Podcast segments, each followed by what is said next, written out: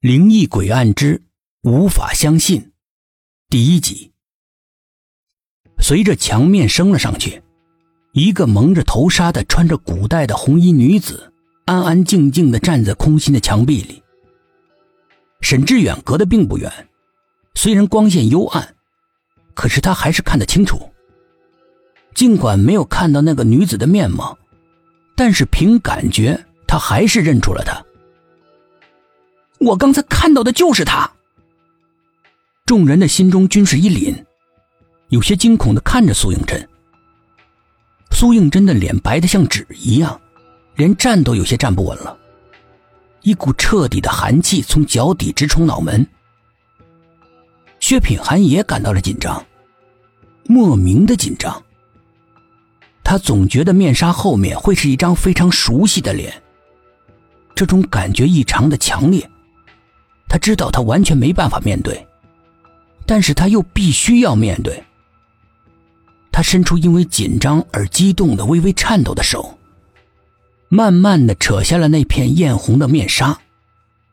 红衣女子的真容马上就要显露在他们眼前了。薛品涵的心止不住的砰砰乱跳，提到了嗓子眼儿。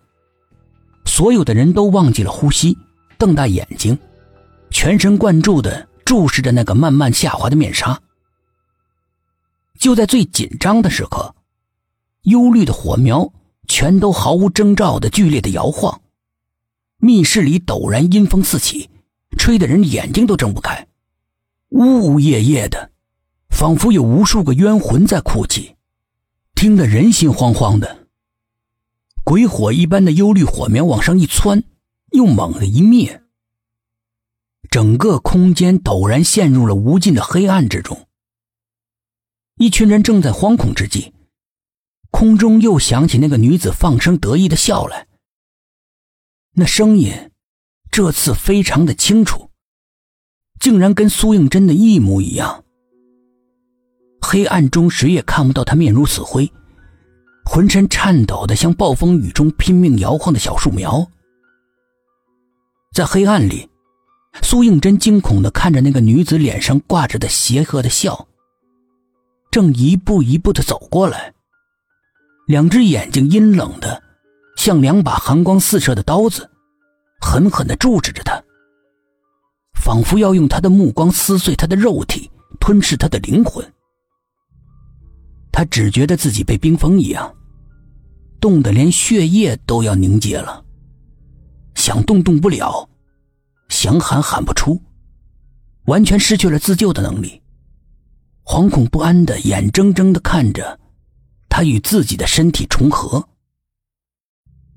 啪的一声，薛品涵打着了手里面的打火机，尽管光线微弱，看不清什么东西，但是好歹能够安慰人心。可是就在光线刚刚代替黑暗之时。薛品涵感到一个硬硬的、冰冷的东西，死死的抵住了自己的后脑。他心里一惊，但是反应并不慢，头猛地往前一低，一颗子弹擦着他的头顶，砰的一声飞了出去。他就地反身，擒拿住一只持着枪的冰冷的小手。那个手却滑得像个泥鳅一样，从他的手里溜走了。他刚想要借着微弱的打火机的光线。看清楚那个偷袭他的人是否是他心中所猜的，背上已经挨了重重的一拳，他不曾提防，一个趔趄向前扑了过去，手中的打火机已然滑落，掉在地上，密室又在转瞬之间被黑暗吞没了。刚才的打斗虽然很短暂，光线也很微弱，但是在一旁的沈志远还有董一奇认出了用枪指着薛品涵的。竟然是苏应真！真真，你你疯了你！黑暗之中，苏应真对他们的呼喊毫无反应，传入他们两个人耳朵里的只有纷杂的打斗声。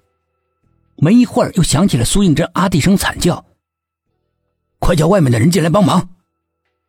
董一奇慌忙拿起了电话，还来不及打，脚下的地突然剧烈的摇晃了起来，发地震了！哦，真真怎么了？董一奇问道。借着手机微弱的光照过来，看到薛品涵抱着苏应真从黑暗中走了过来。他没事，只是晕过去了。此地不宜久留，我们出去再说。薛品涵急促地说，头顶上已经开始不断的有东西簌簌的掉了下来。